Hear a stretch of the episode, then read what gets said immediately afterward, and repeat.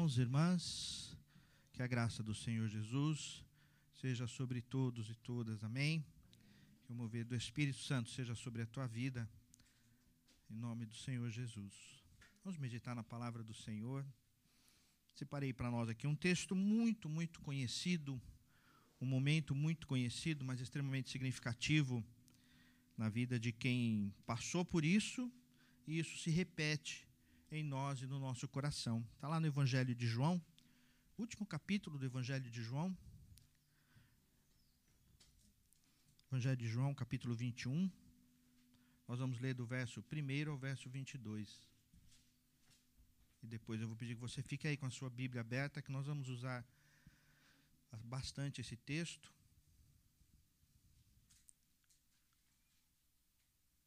Evangelho de João, capítulo 21.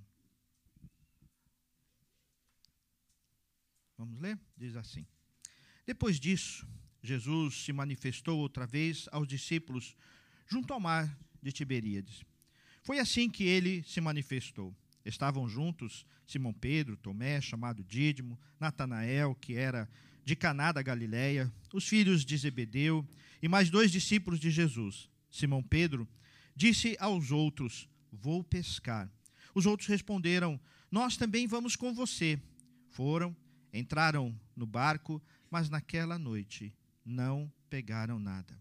Ao romper do dia, Jesus estava na praia, mas os discípulos não reconheceram que era ele.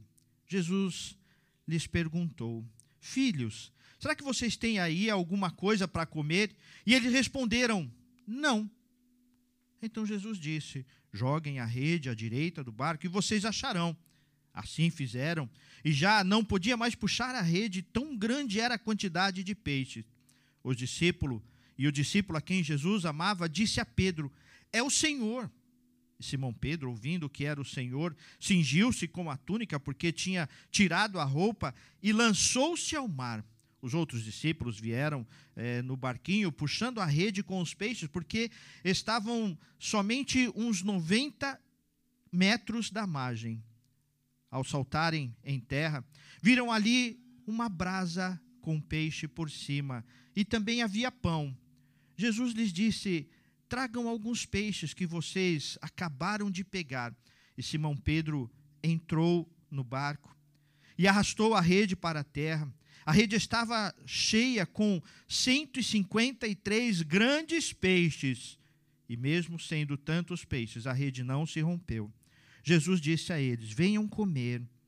Nenhum dos discípulos ousava perguntar: Quem é você? Porque sabiam que era o Senhor. Jesus veio, pegou o pão e deu a eles. Depois fez a mesma coisa com o peixe. E esta já era a terceira vez que Jesus se manifestava aos discípulos depois de ressuscitado dentre os mortos. Depois de terem comido, Jesus perguntou a Simão Pedro: Simão, filho de João, você me ama mais do que estes outros me amam? E ele respondeu: Sim, Senhor, sabe que eu o amo. Jesus lhe disse: Apacenta os meus cordeiros. Jesus perguntou pela segunda vez: Simão, filho de João, você me ama? E ele respondeu: Sim, Senhor, sabe que eu o amo. E Jesus lhe disse: Pastorei as minhas ovelhas. Pela terceira vez, Jesus lhe perguntou: Simão, filho de João, você me ama? E Pedro ficou triste por Jesus ter perguntado pela terceira vez: Você me ama? E respondeu: O Senhor sabe todas as coisas, sabe que eu o amo. E Jesus lhe respondeu: Apacenta as minhas ovelhas. Em verdade, em verdade lhe digo que quando era mais moço, você se cingia e andava por onde queria, mas quando você for velho, estenderá a mão e outro o cingerá e o levará para onde você quer ir. Jesus disse isso para significar com que tipo de morte Pedro é, havia de glorificar a Deus, pois depois de falar assim, Jesus acrescentou: Siga-me. Então Pedro Voltando-se, viu que os discípulos a quem Jesus amado vinha seguindo era o mesmo que na ceia havia se reclinado sobre o peito de Jesus para perguntar: Senhor, quem é o traidor? Ao vê-lo, Pedro perguntou a Jesus: E quanto a este? Jesus respondeu: se eu quero que ele permaneça até que eu venha, o que você tem com isso? Quanto a você, siga-me. Quanto a você, siga-me. Palavra do Senhor. Vamos orar mais uma vez? Vamos orar.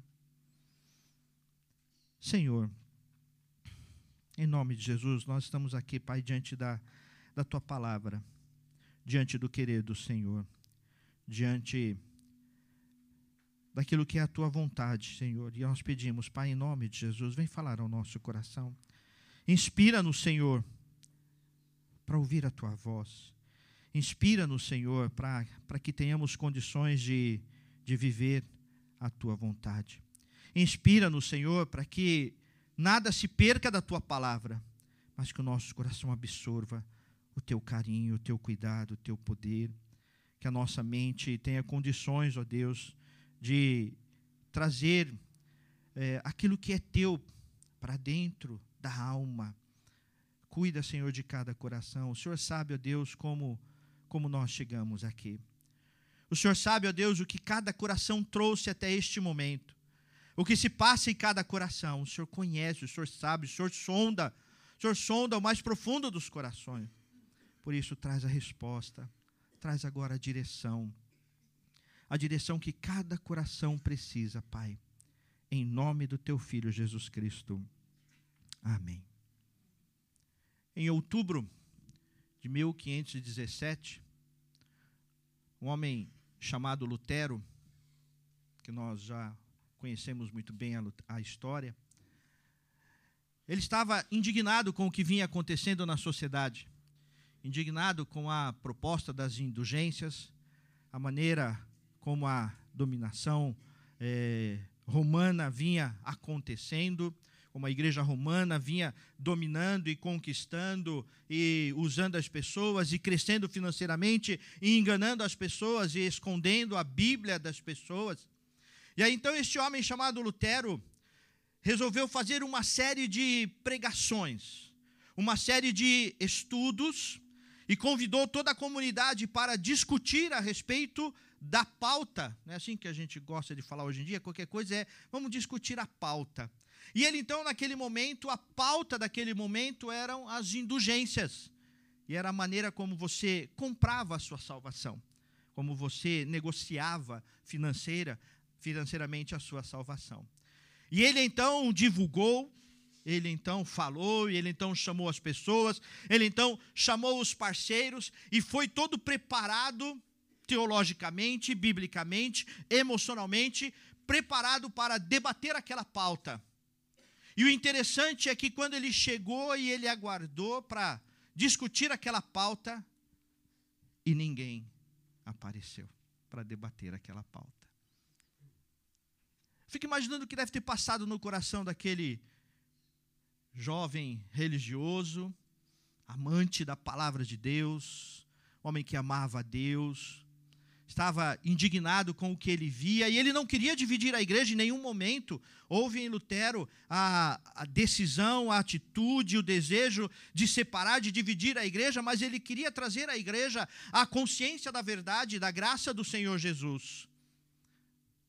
Mas o que ele recebeu? A apatia da própria igreja, a apatia dos seus parceiros, dos seus companheiros. Ele deve ter pensado, mas está na hora de eu desistir disso daqui. Está na hora de eu abrir mão. Mas não foi o que ele fez. Na mesma época, ele juntou tudo que ele tinha, todas as teses dele, e ele mandou diretamente ao arcebispo de Mainz, chamado Alberto, e ao mesmo tempo que ele levou isso para o arcebispo, ele foi na abadia, na igreja lá de, de Wittenberg, e colocou as 95 teses. Era como se fosse o, o Facebook, o Instagram, as mídias, as redes sociais. E ele foi e publicou para que todo mundo soubesse da pauta que ele defendia e do que ele queria discutir. E o mais interessante é que ele assinou as 95 teses. Ele não negou aquilo lá. E aí então ele pensou assim: a minha vida acabou agora acabou. Mas era só o início de muita história e nós estamos hoje aqui celebrando a vida, vivendo a vida, porque Lutero foi usado por Deus num momento muito significativo da vida e da história da igreja. Isso me faz pensar que a nossa vida é assim. Muitas vezes nós somos tentados a retroceder. Muitas vezes acontecem situações ao nosso redor que nos levam a retroceder. Mas a vida continua. A vida segue, é por isso que eu sempre digo: é vida que segue e precisa ser assim. Eu não queria falar porque foi realmente muito emocionante, desafiador o que aconteceu com, com a Manu essa semana. E nós acompanhamos de perto porque a Larissa foi em casa e nós reunimos em família e, e oramos pela família. E quando chegou a madrugada, a Larissa me ligou e, e avisando: o Senhor levou a Manu. Eu estive no velório, acompanhei o velório. E o velório foi uma celebração. Foi uma celebração da vida. O pai e a mãe dela estavam lá. E eles cantaram cânticos lindos, cânticos maravilhosos. Inclusive aquele cântico que toda vez que eu ouvir esse cântico eu vou lembrar desse momento que eu vi. Ele continua sendo Deus, aconteça o que acontecer. E o pastor lá da igreja do Renê deu a palavra. E ele falou assim: o que vai ficar na minha mente é a figura da Manu, de quatro anos, fazendo a dança, a coreografia, domingo passado na igreja. E hoje nós estamos aqui sepultando a Manu. Deus quis, Deus tomou para si. E eu estava ali no velório, no momento, conversando com alguns irmãos lá, e chegou o capelão do, do local do velório e me deu esse folheto. Fazia tempo que eu não recebia esse folhetim. Só os mais antigos conhecem esses folhetinhos aqui, né? Os novinhos aí, ó. Era assim que a gente fazia antigamente. Né? A gente pegava esses folhetins e saía distribuindo. Né? A, a igreja, às vezes, até muitas vezes tinha para oferecer que os membros levavam e, e, e distribuíam. Né? É, na verdade, quem sabe é uma prática né? voltar a fazer isso. Né? A gente pega Uber, pega tanto Uber, às não dá tempo de falar, não sabe o que falar, dá um folhetinho. E o, o capelão me ofereceu isso aqui, ele veio todo educado, posso te oferecer um? Aí eu falei, sim, está aqui. E o tema é a vida continua. A vida continua. Mara, é o tema da pregação, viu? A vida continua. A vida continua. A gente olha aqui para esse texto que a gente acabou de ler e a gente diz exatamente isso: a vida continua. Nós olhamos para a vida de Pedro e nós vemos três grandes momentos na vida do apóstolo Pedro. O tempo que nós sabemos pouquíssimo, que é o tempo, o tempo do pescador, o tempo do homem pescador. É o tempo que ele estava, não conhecia o Senhor, não conhecia Jesus Cristo, embora fosse religioso e muito religioso, muito fiel. Mas é uma religiosidade que era fria e que havia se perdido. A segunda fase é a fase do Pedro, o discípulo, que caminhou com Jesus, que caminhou como Senhor, que caminhou com, com o Pai, que caminhou e, e viu Jesus realizar milagres, aprendeu, teve a sua personalidade tratada. Pedro precisou disso. Pedro, eu sei que a gente fala isso, alguns psicólogos vão assustar com isso, mas Pedro teve a personalidade tratada por Deus. Teve aquilo, foi movido por Deus quando caminhou com Jesus. E nós chegamos neste momento em que Pedro se torna o apóstolo Pedro, é a terceira e grande fase de Pedro, é a fase que nós conhecemos muito, sabemos muito, temos muitos registros de Pedro. E é justamente neste texto que, nesta conversa entre Jesus e Pedro, que nós aprendemos o que é seguir com a vida, o que é continuar, o que é dar seguimento, o que é dar o próximo passo, o que é entender que a vida continua e algumas coisas precisam ser vividas para que a vida continue. E são coisas nossas, são coisas que nós precisamos assumir, são coisas que Deus já fez Deus já realizou e nós precisamos reassumir para seguir a vida. Vamos olhar para o texto e aprender aqui algumas coisas que nós precisamos resgatar em nós. E a primeira coisa que nos salta aos olhos é quando Pedro diz: Vou pescar. vou pescar. Eu sei que tem gente que gosta de pescar. Eu tenho um primo que é fanático nesse negócio de pescaria. Ele junta dinheiro o ano inteiro para gastar em duas semanas pescando. Roda o mundo pescando. Né? Aí Jesus fala, mas o que você faz com peixe? Eu mando de volta. Eu falo, tadinho do peixe, meu. Não faz isso. Vai lá, tal da pesca, como é que fala? Pesca esportiva, né? Pesca esportiva. Né? Se bem que ele come bastante peixe, não sei da onde tirou de comer peixe, mas tudo bem, né? Eu ainda um, um dia Deus vai me fazer entender esse negócio de comer peixe que não, não faz sentido esse negócio, mas tudo bem, né? E, e a pesca é então um, um alívio, é um, é um esporte, é, um, é uma recreação, é um hobby. Mas para Pedro era admitir, deu tudo errado. Quando Pedro disse, eu vou pescar, essa expressão foi tão, foi tão pesada, foi tão difícil que os seus parceiros disseram: é, não tem mais jeito, nós vamos com você. Isso nos faz pensar que, para a vida continuar, é preciso aprender a viver os planos de Deus para a nossa vida. E voltar a pescar não era o plano de Deus para a vida de Pedro. Tanto é que deu tudo errado. Deu tudo errado. Não era o plano de Deus para ele. Às vezes nós insistimos em coisas que não são nossas, que não são para nós, que não servem para nós, que não precisam estar presentes no nosso linguajar, na nossa memória, na nossa mente.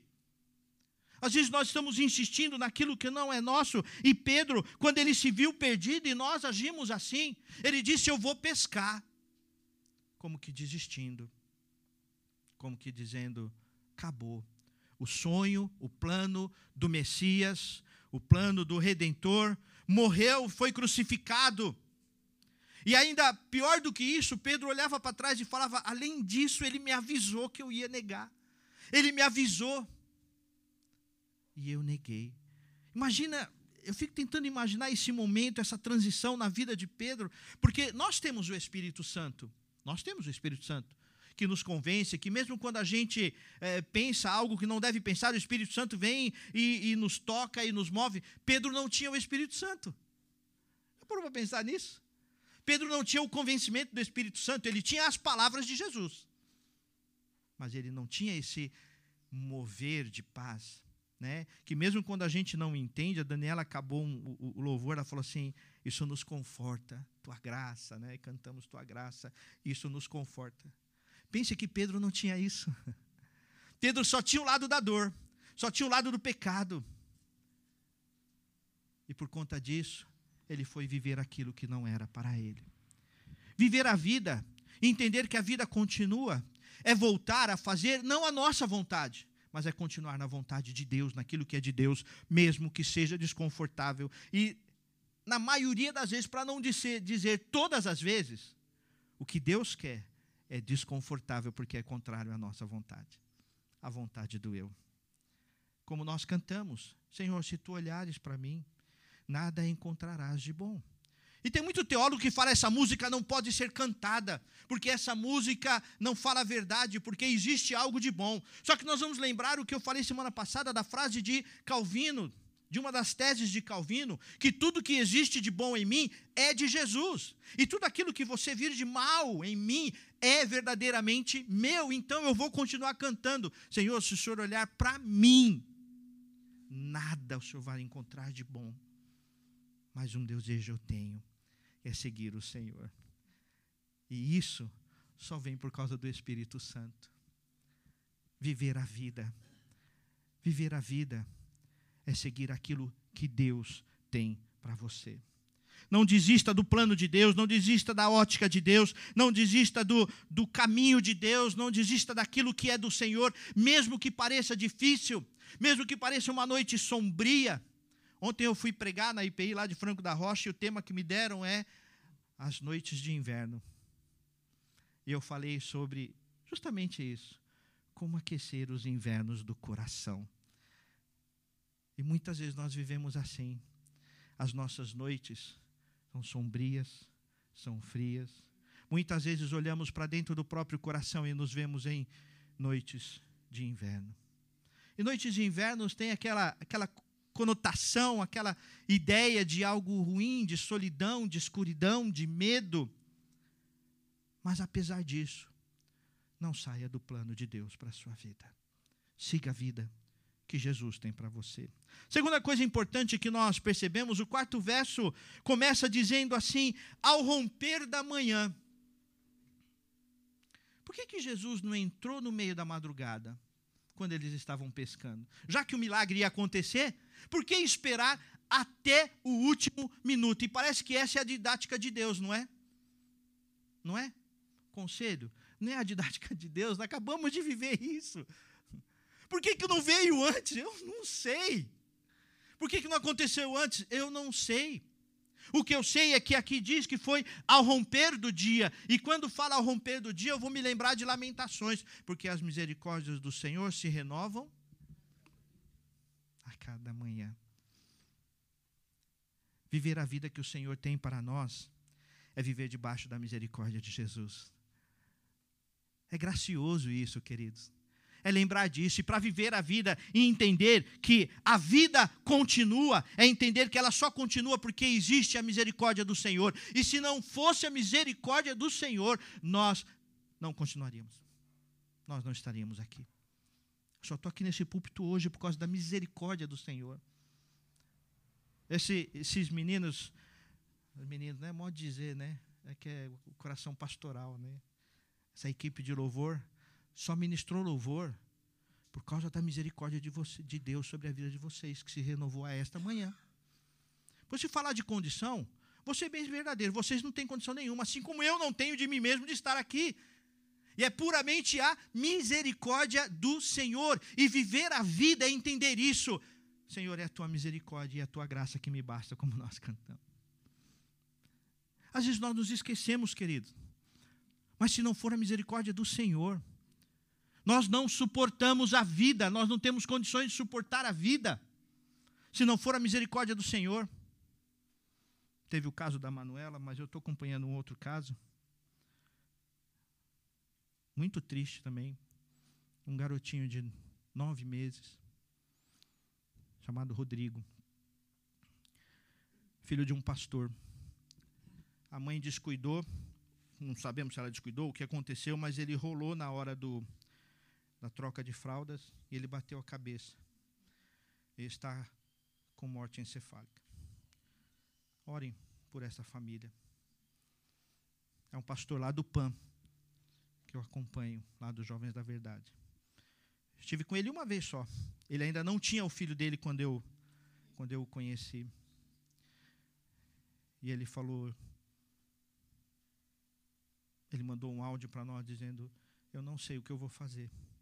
E ele falou assim: Hoje eu só preciso da misericórdia do Senhor. Eu fico imaginando como está aquela mãe. Quando eu contei em casa, a primeira coisa que a Larissa falou foi isso: falou, pai, como é que essa mãe está? Orem por essa família. Orem por essa família. Mas a vida continua com a misericórdia do Senhor. Com a misericórdia do Senhor. A vida não é fácil, queridos. Essa semana ainda conversei com um pastor muito experiente, mas cansado da vida. Cansado da vida.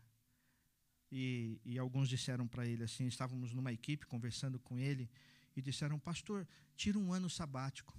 E ele olhou, ele riu e falou assim: sabático vai ser no céu.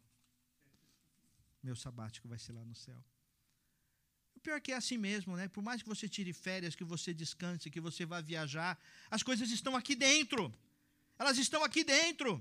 Então não é onde você está ou para onde você vai. É como você faz, o que você faz com isso onde você está. É entender a misericórdia do Senhor me basta. E é assim que eu sigo. O apóstolo Paulo, que no mesmo texto que ele diz, é, é, eu fui ao terceiro céu, se neste corpo ou não, e ele fala de alguém, mas a gente sabe que é dele que ele está falando. No mesmo texto, ele fala assim: porque um espinho da carne está me abatendo. E quando eu, di, eu busquei o Senhor, o Senhor me disse: a minha graça te basta. Viver a vida é continuar na misericórdia do Senhor é crer nessa misericórdia, porque se nós não cremos nessa misericórdia, nós não suportamos. Nós não temos condições de suportar. não dá para suportar. É por isso que o, o mal da sociedade, a grande doença da sociedade que nós vivemos, são as doenças do coração, as doenças da alma. É ou não é? Os psicólogos de plantão aí. É ou não é? As doenças da alma, as doenças lá do coração. Porque falta crer na misericórdia do Senhor. E é isso que nos conduz. Terceira coisa que nós aprendemos neste texto é que o, o, do sétimo verso em diante nós percebemos Jesus chamando os discípulos para perto. Então, para viver a vida, é preciso voltar a viver a comunhão com Jesus viver a comunhão com o Senhor, e naquela situação é, conturbada de pesca e puxa, e o barulho da água, e no mesmo tempo com o barulho da água, é, quem assistiu o Chosen sabe que é, é, bem emblemático quando eles vão na primeira pesca, no primeiro milagre da pesca, quando Pedro foi chamado, eles vão puxando e, e aquele barulho para jogar a rede, mas na hora de puxar eles vão assim, ó, um olhando devagarzinho, para os peixes não pular, para não sair. E naquela situação toda conturbada do coração deles, da angústia da alma, Jesus se aproximou e Jesus falou: Eu quero estar com vocês. Vamos comer junto. É por isso que a gente come, viu, gente? Por isso que crente come. Porque Jesus ensinou isso. Crente tem que comer junto, tem jeito, é assim. É assim. Não, aí não. Não vem com essa não, que aí a gente vai negociar porque tinha pão junto, né? Mas o Senhor te chama para perto. O Senhor diz: "Vem".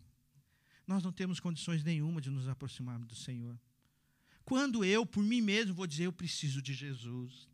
Nunca mas é Ele mesmo quem faz isso. É Ele quem me atrai. E não há nada que eu faça para atrair a atenção do Senhor para mim, mas é Ele quem faz isso. Ele quem me atrai, Ele quem me chama. E muitas vezes Ele chama e nós desprezamos esse chamar do Senhor. Colocamos coisas no lugar desta comunhão. Colocamos tantas coisas, tantas prioridades erradas. E aí eu vou lembrar da nossa irmã diaconisa Andréia, que está lá de plantão hoje e ela fala assim: não existem prioridades, existe prioridade. Onde o Senhor está na sua vida? Essa é a questão. A questão não são os problemas, não são as lutas, não são as circunstâncias da vida, mas é onde o Senhor está na sua vida. Essa é a grande questão. Que lugar o Senhor está na tua vida? Que lugar o Senhor tem, tem estado na sua vida? Em relação ao seu trabalho, à sua vida, à sua, à, à, à sua comunhão com a família, à sua comunhão com a igreja. Que lugar tudo isso está na sua vida. Mas Jesus demonstra uma compaixão. Jesus, ele, ele fala com eles, ele se aproxima, ele entra naquela noite fria, ele vai onde eles estavam, ele vai na dor, e ele conhece a dor, ele conhece o problema, e ele chama para perto. Quer viver a vida? Quer entender que a vida continua? Aceite o convite de Jesus. E esse convite é diário, todos os dias. Tanto que nós falamos recente, há, há, há pouco, a misericórdia do Senhor é a cada manhã. O maná no deserto era a cada manhã. Não adiantava pegar para o dia seguinte. Tem gente que acha, né? É, não, eu já alcancei um patamar de conhecimento, a igreja não me oferece mais, o louvor não me toca mais, a pregação já não serve mais. Você está tão equivocado que se você conhecesse mesmo a palavra de Deus, você entender que se você conhece alguma coisa, é para abençoar aquele que precisa aprender. Olha a falta de comunhão que, que faz, né? E às vezes a gente fala assim: eu estou tão triste que eu não vou na igreja, que eu não vou orar, eu não vou falar com Deus. Mas o Senhor chama para perto. Ele chama para perto. E é maravilhoso como ele chama para perto. E é maravilhoso como ele quer. Ele quer estar junto. Mas aí vem a quarta coisa que nós precisamos aprender a viver. Precisamos aprender a viver a cura que Jesus nos dá. Exatamente como ele dá e como ele quer dar. Eu sei que os irmãos vão rir de mim, mas eu tenho que falar disso. Viver a cura que Jesus dá é entender o que ele oferece e receber o que ele oferece. E prestem atenção do verso 13 e o verso 14, mostra algumas coisas interessantes. Primeiro, é que Jesus aparece naquele momento da vida de Pedro. Era um momento tão importante, tão decisivo, que Jesus fala assim: isso precisa ser significativo.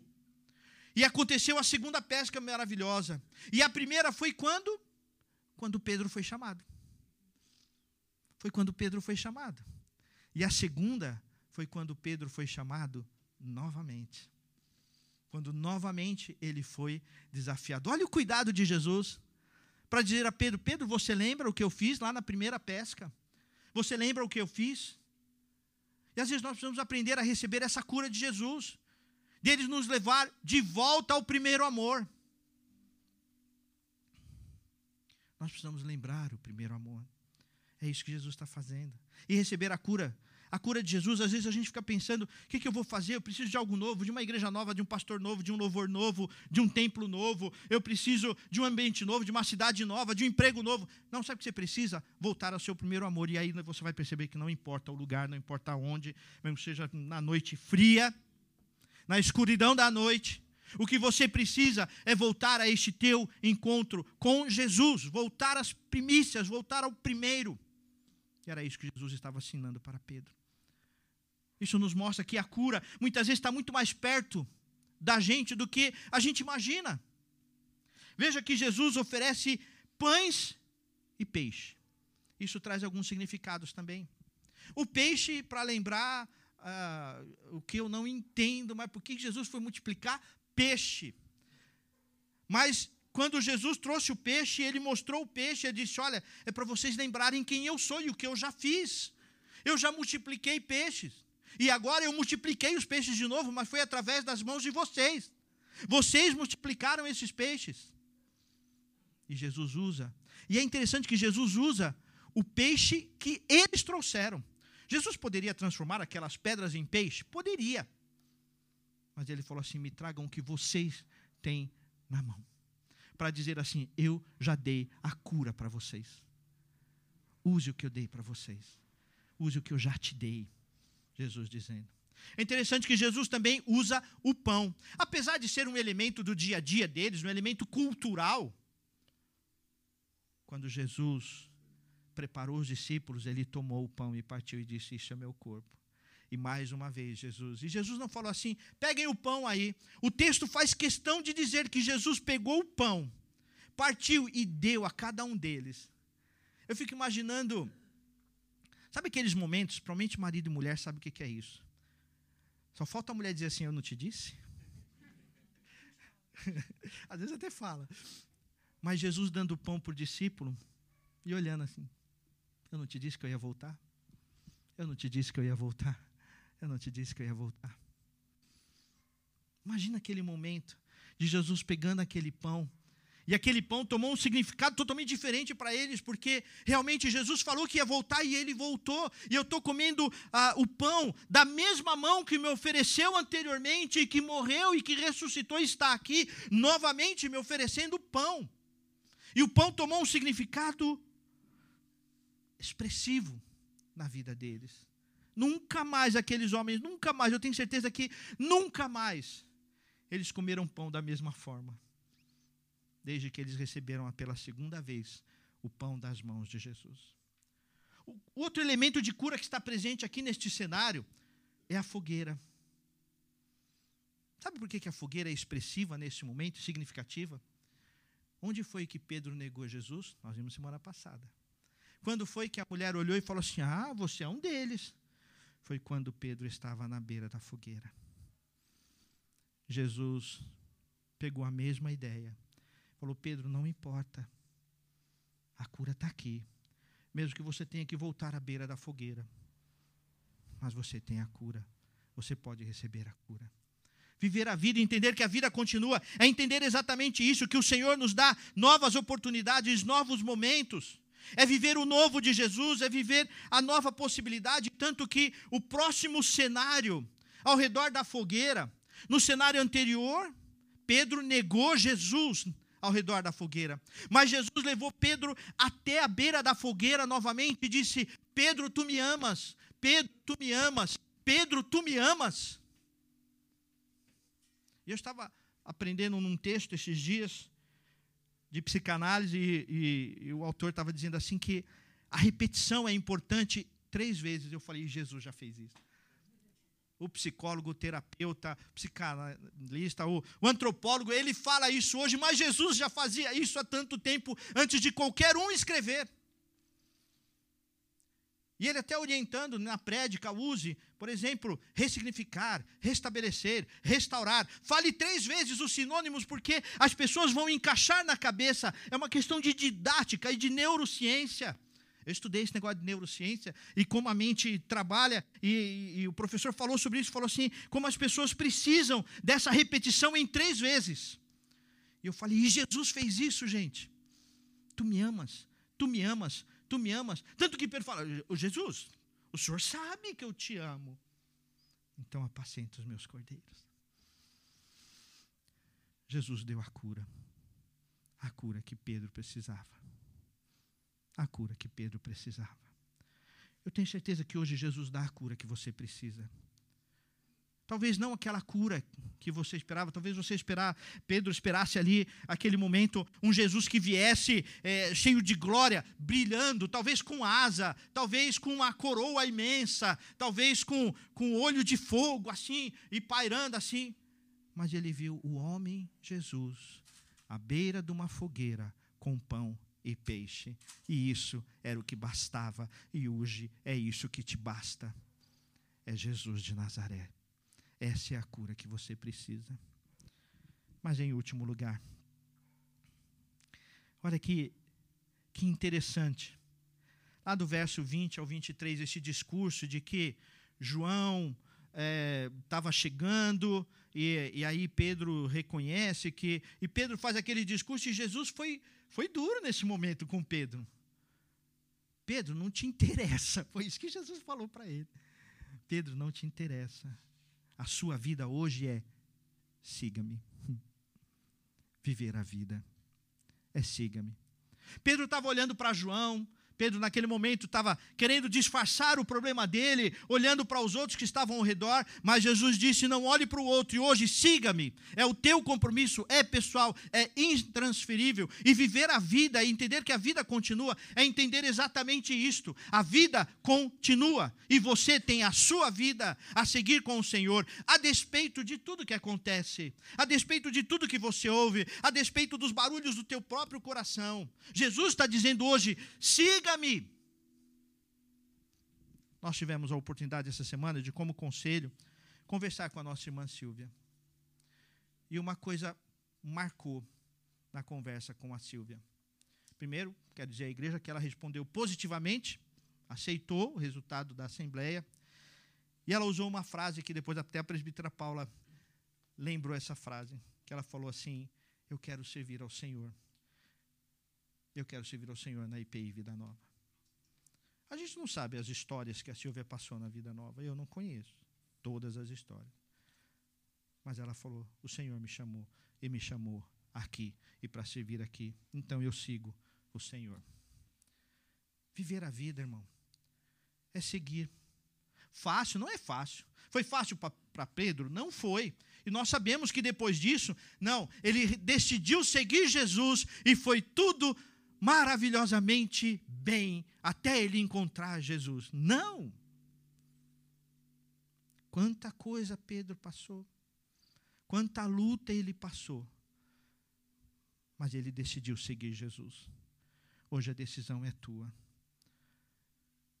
E mais uma vez eu quero lembrar aquele hino antigo, que muitas vezes ele é significativo, embora tenha sido tirado do nosso cancioneiro, do Cantai Todos os Povos, mas o hino antigo dizia assim: Meu irmão, hoje tu tens a escolha, vida ou morte, qual vais aceitar? E hoje Jesus me desafia, Jesus te desafia, siga-me, a decisão é tua.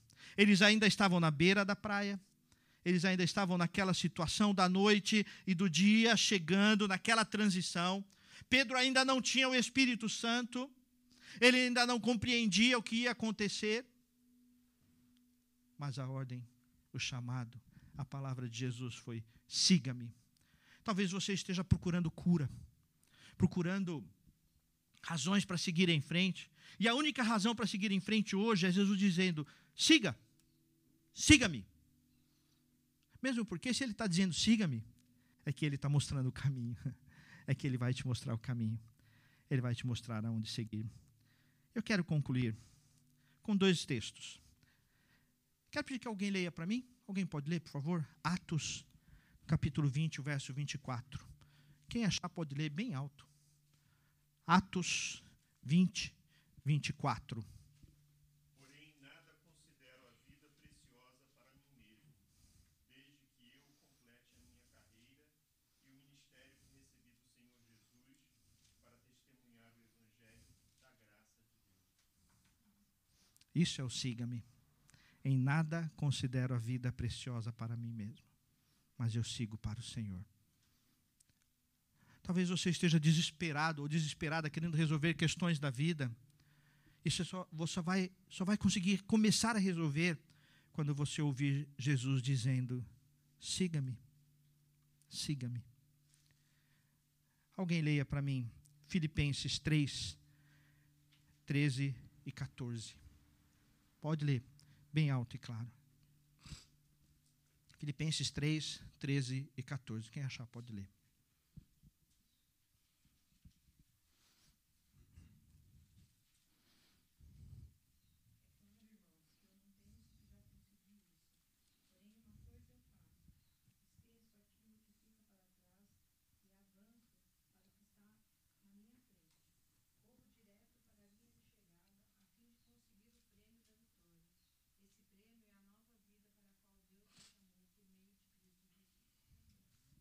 Amém. Que Deus tenha misericórdia de nós. Prossigo, esquecendo-me das coisas que para trás ficam.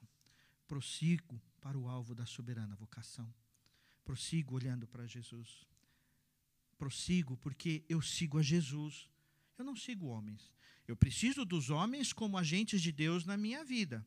Pastores, presbíteros, diáconos, professores da escola dominical, discipuladores. Eu preciso deles para nos ensinarem para me ensinarem.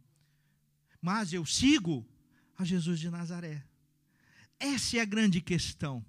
Às vezes a gente cai, a gente sofre, a gente entristece, porque a gente está olhando para o outro, como Pedro estava olhando para João, e Jesus disse: Não, não olhe para ele, siga-me. Não olhe para o outro, siga-me. Você vai caminhar com ele, mas siga-me. A questão não é onde você está, o que está acontecendo, o que deixou de acontecer. Mas a questão é: você segue a Jesus ou você segue o seu próprio coração? Isso é viver a vida, é seguir Jesus. Por isso, a vida continua. E a vida vai continuar quando nós seguimos a Jesus. Feche os teus olhos, coloque diante de Deus.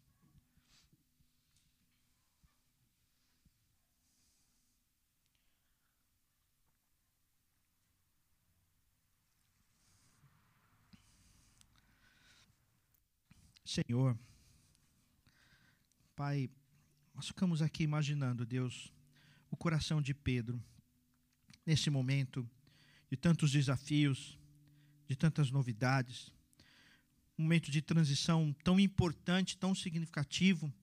E a palavra do Senhor para Pedro foi: siga-me. E hoje nós recebemos essa palavra do Senhor.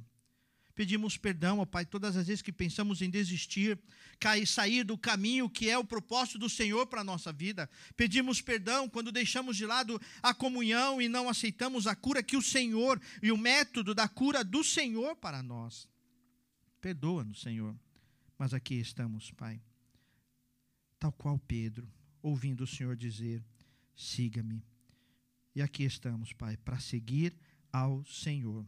Onde for, como for, onde o Senhor quiser, aqui estamos, Senhor, para seguir o Senhor. Abençoe-nos, ó Deus, todos nós que aqui estamos, Pai, para que tenhamos condições de, de viver a tua vontade, de seguir a vida conforme o teu querer. Abençoe-nos, Senhor, para entender que é o Senhor que nos atrai e viver atraídos pelo Senhor, constrangidos pelo teu amor Alcança também, ó Pai, o coração dos meus irmãos e irmãs que estão distantes, que estão em casa, alguns enfermos, alguns em outra cidade, alguns que não puderam vir, mas alcance esses corações que estão em casa ouvindo a palavra do Senhor, que sejam ali transformados, ali vivificados pelo teu poder. Alcança aqueles que em outros momentos estão ouvindo esta palavra, Pai. Alcança com tua graça, com teu poder, neste instante, ó Deus, ressignificando aquilo que é teu na vida destes corações que ouvem a tua palavra, Pai. Traz de volta, restabelece, Pai, aquilo que é teu nos nossos corações para a tua glória, Pai. Em nome do teu filho Jesus Cristo.